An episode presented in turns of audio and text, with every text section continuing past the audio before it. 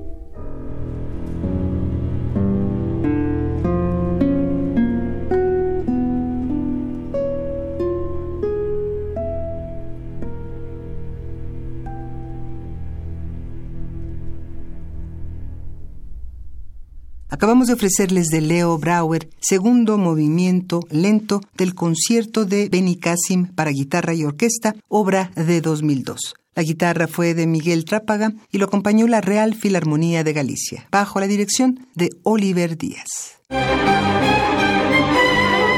¿80 años? Y 80 regalos para festejarlos. Cada día un regalo musical diferente.